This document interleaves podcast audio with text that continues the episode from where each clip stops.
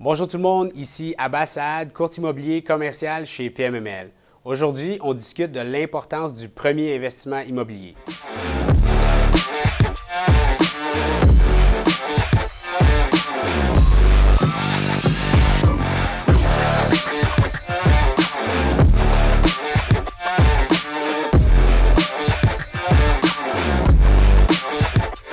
OK, alors aujourd'hui, je suis avec mon super collègue Anthony Vallée, euh, courtier immobilier également commercial chez PMML. Alors, je vais laisser euh, Anthony s'introduire à, tout le monde. Alors, euh, Anthony, vas-y. Salut tout le monde. Donc, aussi courtier immobilier commercial chez PMML. Donc, je me spécialise là, dans, dans, le multilogement commercial. Donc, entre autres, le deux logements jusqu'aux 11 logements, d'où la nouvelle plateforme GoPlex.tv qu'on va se spécialiser dans les petits immeubles. Qu'est-ce qui est très important dans le fond aussi, la discussion d'aujourd'hui, l'importance du premier investissement. Donc, euh, c'est pour ça qu'on entame le sujet aujourd'hui.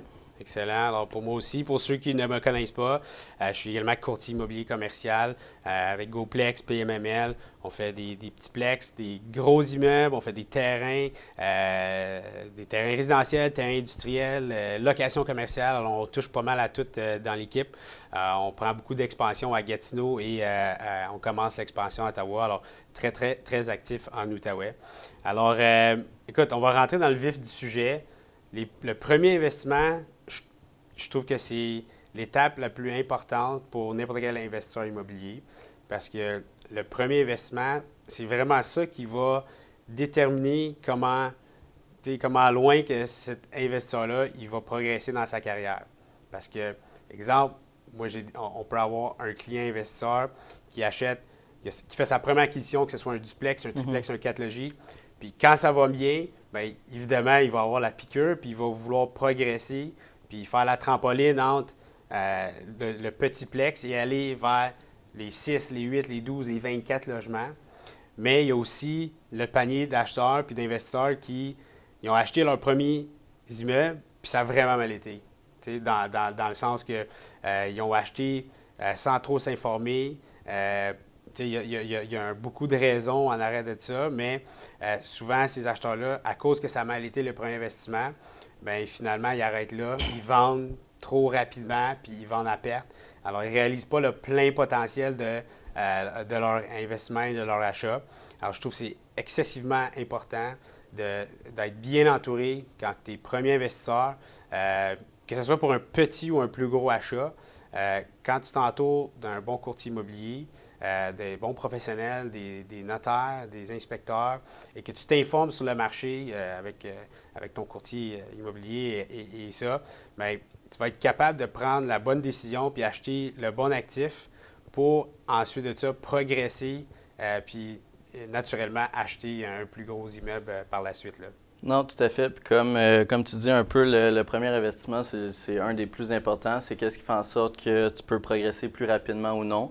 Puis beaucoup de jeunes investisseurs, dans le fond, comment ils commencent et qui commencent avec un peu, on appelle ça dans, le jargon immobilier du housing hacks.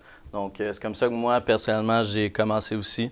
Donc, euh, tant que les prix des maisons ils ont vraiment augmenté, donc tant qu'à commencer à vouloir investir puis s'acheter une maison, donc on englobe les deux ensemble. Donc, on habite dans l'immeuble qu'on va acheter. Donc, soit qu'on commence avec un duplex, un triplex.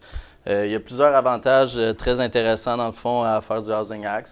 Donc, tu sais, premièrement, il y a quelqu'un qui t'aide avec, euh, avec toutes tes dépenses. Donc, euh, ça, c'est une des, une des raisons qui est, très, qui, est, qui est très intéressant chez le jeune investisseur. Puis, c'est ça qui te fait en sorte que tu vois si tu vas aimer ça ou non. Euh, tu vas habiter sur les lieux aussi. Donc, la gestion de locataire, ça va être quand même très simplifié comparativement vraiment à juste acheter un premier immeuble, un triplex non propriétaire occupant. Puis, tant qu'à se loger, dans le fond, les prix des maisons ont extrêmement augmenté. Donc, euh, je trouve que c'est un bon tremplin à quelqu'un qui veut commencer à investir en immobilier, euh, puis qui n'est pas trop sûr si c'est quelque chose pour lui. Donc, euh, je comprends. Le, house hacking, le, housing hack, c'est un propriétaire occupant. Alors, c'est un investisseur qui, qui veut acheter un duplex, un triplex, un 4 logis, puis aller vivre dedans en même temps que gérer ses locataires. Non, tout à fait, 100% Puis c'est un sacrifice sur le, sur le moyen terme, je te dirais. Donc, tu sais, c'est pas nécessairement tout le monde qui est intéressé à aller, euh, dans le fond, aller habiter en colo, pas de colocation, mais je te dirais, dans le fond, il y a beaucoup de personnes qui veulent une maison. Donc, commence avec une maison. Donc, euh, puis là, par la suite, ils veulent investir aussi. Donc, quand tu commences à t'acheter une maison, ta première maison, tu es un petit peu bloqué euh, pendant quelques années. Ce n'est pas tout le monde qui va tout de suite avoir le 20% plus tard pour investir. Donc, je trouve que c'est de bien combiner les deux.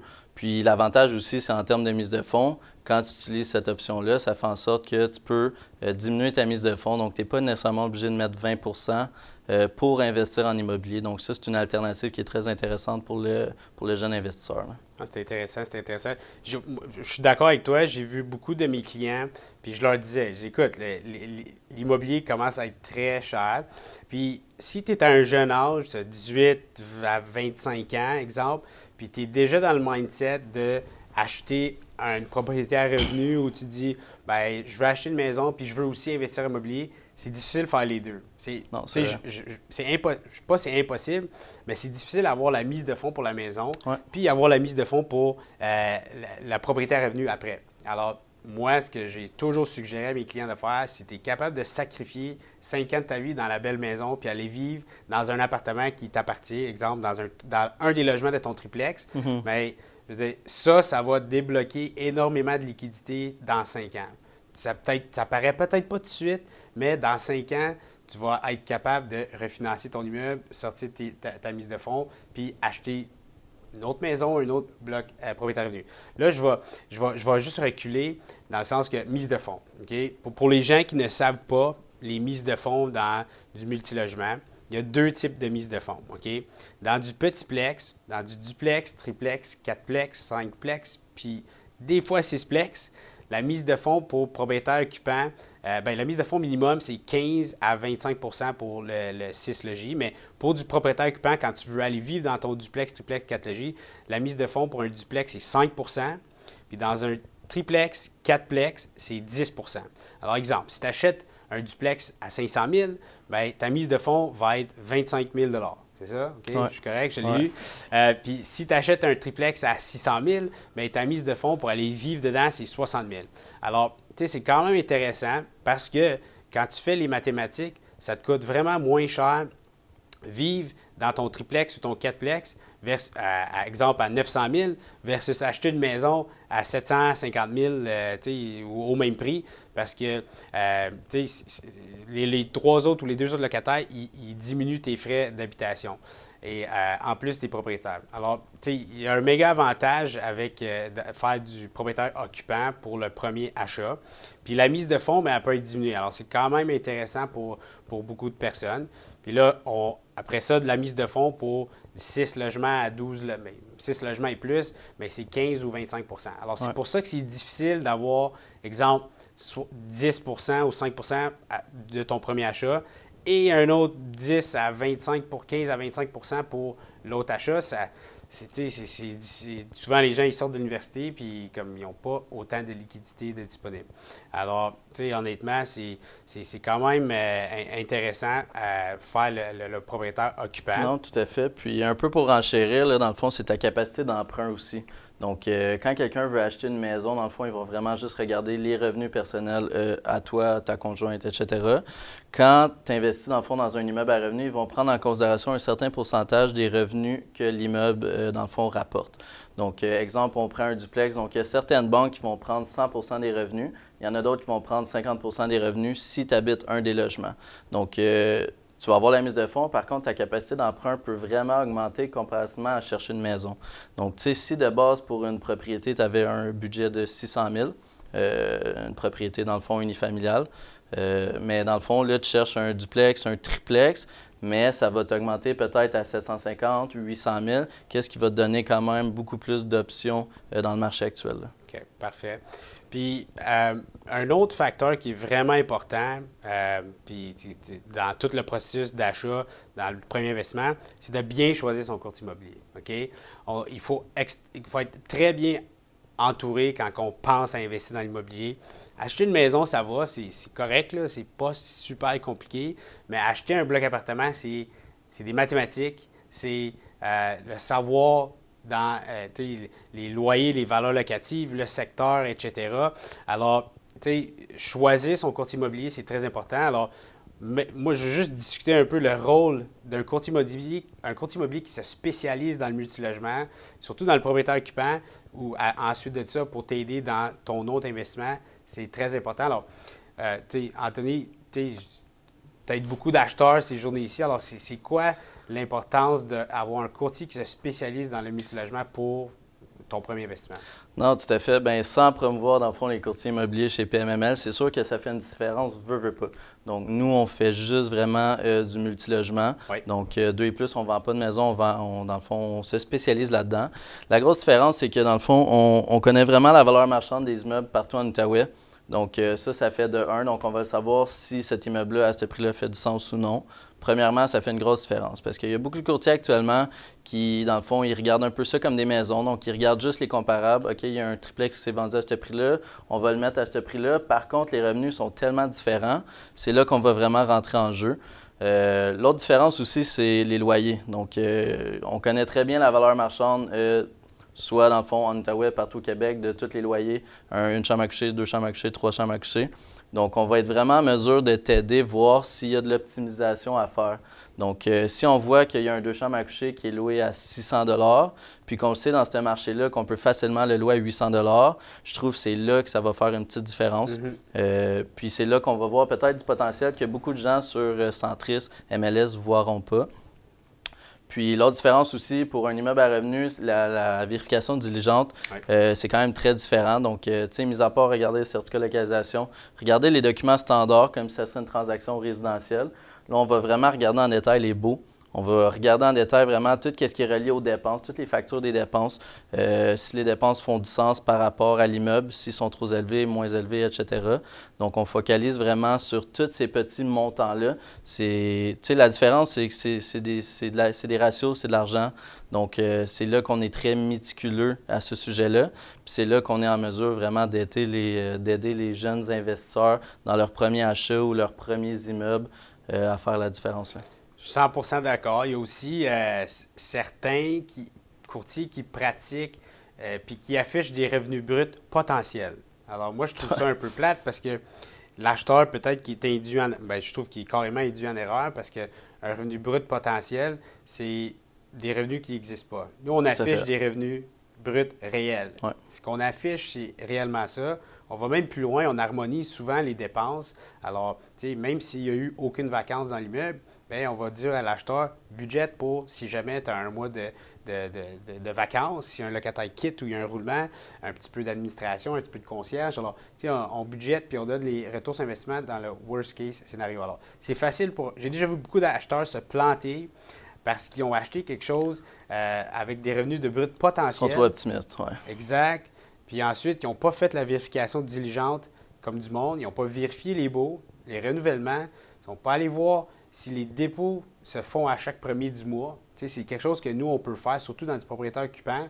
On demande aux vendeurs de fournir les dépôts, des dépôts, comme à quelle journée du mois que tes locataires déposent l'argent dans ton compte de banque. Alors, si tu vois trois locataires déposés sur trois, exemple un triplex, à chaque 15 du mois, ben, c'est soit que le propriétaire il est slow, mais ou qui court après ses loyers. Alors, des fois, c'est des situations que tu ne veux pas mettre l'acheteur potentiel, puis il se recule, puis on va trouver un immeuble qui fait beaucoup plus de sens euh, financièrement puis qui est mieux géré.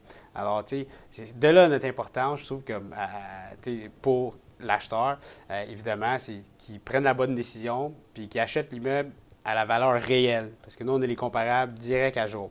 Alors, très important pour, pour l'acheteur de se bien entourer des courtiers immobiliers, mais aussi l'inspection. Un bon inspecteur, on est capable de gérer des bons, inspecteurs, un bon notaire, un bon courtier hypothécaire, parce que il faut qu'ils se financent cet immeuble-là. Alors, nous, on a des courtiers hypothécaires à l'interne qu'on finance puis qu'on réfère beaucoup de nos clients.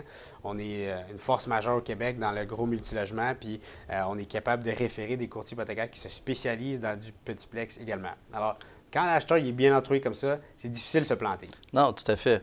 Puis, tu sais, c'est là que le rôle rentre en considération aussi. Dans le fond, nous, notre job, c'est vraiment de mettre, d'être le plus, dans le fond, mettre tout sur la table, donc pour que la personne, l'acheteur, prenne la meilleure décision pour lui. Puis on va même à faire, dans le fond, c'est nous qui s'occupe de on va te montrer tous les ratios. Donc, euh, tu sais, tous les ratios, combien que ça va te rapporter avec toutes les dépenses, combien que tu vas faire par mois. On va te montrer si ça fait du sens avec le marché actuel ou non.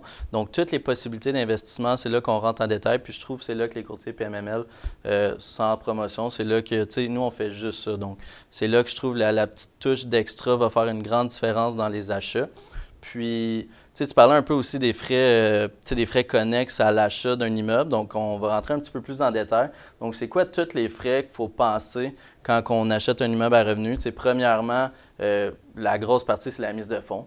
Donc, euh, là, dépendamment si tu vas propriétaire occupant ou non, ça va varier entre 5 à 20% donc, ça, c'est vraiment le, la plus grosse dépense, entre autres, quand tu achètes un immeuble. Parce que parce qu'il y a beaucoup. Moi, où ce que, que j'ai vu beaucoup d'acheteurs se planter, c'est qu'ils disent OK, j'ai ma mise de fonds, j'ai 5-10% j'arrive chez le notaire, puis finalement, euh, la facture est plus élevée, puis il manque d'argent dès le début parce qu'ils ne mm-hmm. se sont pas fait dire que tu avais certaines, certaines dépenses à prévenir puis à budgéter tout de suite. Alors, ça commence très mal quand tu achètes un immeuble puis que tu as 5000 pièces dans le trou parce que tu n'as pas budgété pour certaines choses. Alors, c'est quoi ces autres certaines non, tout à fait. Puis, tu sais, par l'histoire que tu viens de dire aussi, là, ça arrive quand même fréquemment. Donc, tu sais, nous, qu'est-ce qu'on dit toujours à nos acheteurs? C'est que, ah, OK, l'acheteur, il dit, ah, j'ai 50 euh, 000 en mise de fonds pour acheter un immeuble. OK, mais le 50 000, c'est pas juste ta mise de fonds. Ça va, ça va prendre en considération tous les autres frais qui sont reliés à ça. Fait que peut-être ton 50 000, il va se transformer en un 40 000 de mise de fonds si on additionne tous les autres frais reliés.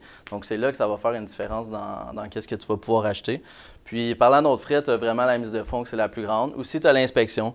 Donc, euh, tu sais, on dit toujours à nos acheteurs de faire une inspection, surtout quand c'est des premiers achats. Même si c'est un investissement, on veut savoir dans quoi qu'on s'embarque. Donc, une inspection en Outaouais, ça varie aux alentours de 500 plus taxes. Donc, il y a des inspecteurs un petit peu plus chers, des inspecteurs... Pour un petit plex. Pour un petit logement, c'est ça. Quand on dépasse, là, je te dirais Jusqu'à du 4 logements, c'est à peu près là, 600 500 Quand on dépasse ça jusqu'à du 11 logements, ça peut aller jusqu'à 1000, ça peut aller jusqu'à 1200. Donc, ça va vraiment varier. Plus que l'immeuble est gros, plus que, dans le fond, l'inspection va coûter cher, elle va être plus longue, elle va être plus détaillée. Euh, dans les autres frais, on a aussi les, frais de notaire. Donc, les frais de notaire, c'est quelque chose à prendre en considération aussi. Donc, c'est l'acheteur qui va payer ces frais-là. Euh, je te dirais, ça varie aux alentours de 1800 en moyenne.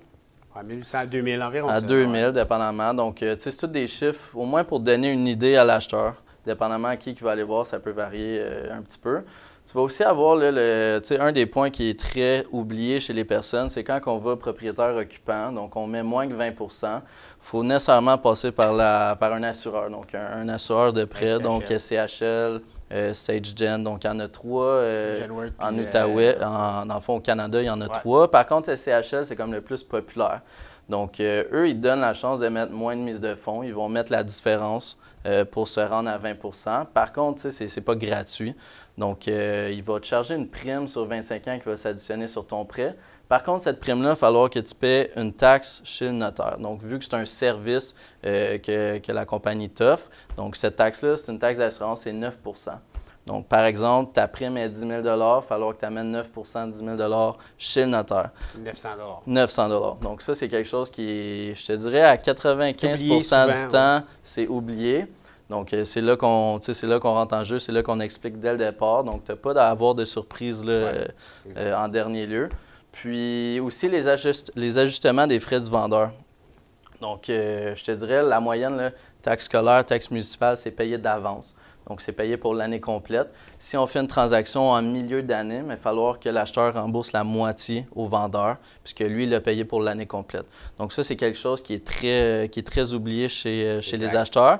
Puis, euh, le pire des cas, le notaire va vous le dire. Donc, c'est le notaire qui va s'occuper de faire tous les calculs par rapport à ça. Mais c'est bon de savoir quand même, c'est bon de budgéter une idée euh, de combien que ça va coûter. Puis, on a aussi le fameux droit de mutation, donc la taxe de bienvenue qu'on appelle. Ça, c'est un frais qu'on ne peut pas s'en débarrasser malheureusement. Donc, après l'acquisition, on reçoit une belle facture euh, de ta municipalité, 0 à 90 jours en moyenne, dépendamment si c'est une nouvelle construction, etc. Puis ça, dans le fond, ça va être un pourcentage palliatif euh, du prix, dans le fond, du prix le plus élevé entre ton prix d'achat ou l'évaluation municipale. Donc, euh, ça, c'est un autre montant qui est très, très important. C'est très important. ça peut prendre deux, trois mois. Mais alors, en gros, on a la mise de fonds, on a l'inspection, les, frais de notaire, euh, les ajustements de taxes. c'est quoi d'autre que j'ai oublié? la taxe, la prime sur la SHL. Tout ça étant dit, moi, la règle de l'or, c'est, exemple, 3% de ton prix d'achat. OK? Alors, moi, il y a un petit truc que j'ai toujours donné à mes acheteurs, c'est que oui, tu budgètes pour ta mise de fonds si c'est 5-10% puis 2-3% du prix d'achat, mais on, essaie de passer chez le notaire, exemple, le cinquième jour du mois. Puis pourquoi qu'on essaie de passer chez le notaire le cinquième jour du mois? C'est juste parce que si vous faites ça, c'est le fun. OK? Alors, en gros, le vendeur, il va encaisser tous les loyers le premier du mois. OK? Alors, si vous passez puis vous devenez propriétaire le cinquième jour du mois, vous allez encaisser, le vendeur doit vous redonner 25 jours de loyer. Alors, ce que ça va faire, ça va vous faire un fonds de roulement. OK? Puis si tu es encore plus sacoche puis ton banquier il est cool, il va être capable de pousser ton intérêt, ben, en fait, ton capital d'un mois. Ton paiement, Alors, ton paiement hypothécaire peut commencer un mois après. Alors, ce que ça va faire, c'est tu vas avoir le cinquième du mois, tu vas avoir 25 jours de loyer. Puis le mois prochain, le premier, tu vas encaisser tous les loyers. Alors, ensuite de ça, ton premier paiement va passer le, cinquième après. Alors, ce que ça fait, c'est ça te fait un, roulement. Alors, le pire, c'est de passer comme le 31 ou comme le 31 non, 100%. alors, c'est toujours important d'essayer de, ton côté de te faire passer chez le notaire le 5, le 10, même, là, c'est pas la fin du monde, mais ça, c'est un truc méga qui peut aider beaucoup de gens pour un extra fonds de roulement. Alors, c'est toujours le fun. Tu n'as pas besoin de sortir de l'argent de tes poches pour euh, certaines choses parce que les premiers, euh, les premières années de chaque immeuble, il y a un petit peu plus de, dépenses, mais bon. Alors, non, tout à fait. Puis renchérir un petit peu, dans le fond, tu sais, oui, ça te donne un bon fonds de roulement dès le départ, donc tu vas automatiquement avoir de l'argent qui va te revenir. L'autre chose aussi, tu ne seras pas obligé d'être pris à aller chercher les loyers toi-même. Donc, tu ne connais pas encore les locataires. Euh, tu n'as pas eu le temps, dans le fond, de te présenter. Puis là, quand tu vas aller cogner à la porte, le premier, il va falloir que tu dises OK, c'est moi le nouveau propriétaire, euh, tu me dois ça automatiquement. Donc, au moins, l'ancien propriétaire s'en est occupé toi, tu vas être en mesure d'envoyer une lettre. Puis là, par la suite, le prochain mois, ça va mieux rentrer là, avec les locataires, selon moi. Puis c'est ça qu'on c'est ça qu'on voit toujours là, dans le fond avec nos acheteurs. Puis je trouve que c'est un petit plus qui fait une différence. 100% 100% je suis d'accord euh, avec toi. Alors, je vais juste faire un petit recap de ce qu'on vient de discuter. Euh, numéro un, le premier achat, c'est le plus important.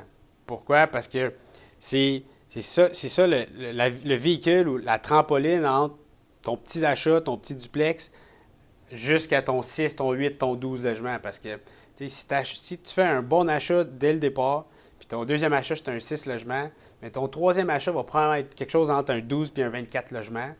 Puis quand tu as bâti un petit parc immobilier pendant 15 à 20 ans, tu es bien content à retraite. on le voit, on, on liquide beaucoup d'actifs pour certains de nos clients qui ont fait ça pendant 25 ans. Alors, on est capable d'aider nos petits acheteurs de le faire dès le début. Euh, numéro 2, c'était de euh, bien utiliser ton courtier immobilier pour... Bien euh, s'entourer. S'entourer. Bien s'entourer, c'est numéro un. Et puis, bien calculer, bien budgéter les frais de clôture. On ne veut pas se planter avec les budgets, avec des frais qu'on ne savait pas qu'ils existaient. Alors, si ton acheteur, il suit ces trois étapes-là, à la perfection. Habituellement, il va faire une belle acquisition, une bonne acquisition, puis il va avoir la piqûre, puis on va être capable de l'aider pour le deuxième, euh, deuxième, euh, deuxième achat. Alors, euh, écoute, je pense que ça, ça, conclut vraiment notre, notre, notre, première capsule. Notre première capsule. Alors, j'invite tous nos spectateurs d'aller suivre PML et GoPlex.tv sur les réseaux sociaux, sur Facebook. on a beaucoup, beaucoup de contenu sur énormément de, choses qui entourent le, multifamilial, le commercial, l'industriel, les terrains, etc. Euh, suivez-nous également sur, euh, sur LinkedIn. Euh, on, est, on est partout. Alors, merci d'avoir participé, d'avoir écouté jusqu'à jusqu'à la fin. Si vous avez des questions, on est là pour vous aider. Le plus grand compliment que vous pouvez faire, c'est de nous envoyer un message pour, pour qu'on vous aide à trouver un investissement moi ou Anthony, on va, on va vous aider à 100% Et puis, on peut également vous référer à des courtiers hypothécaires à l'interne.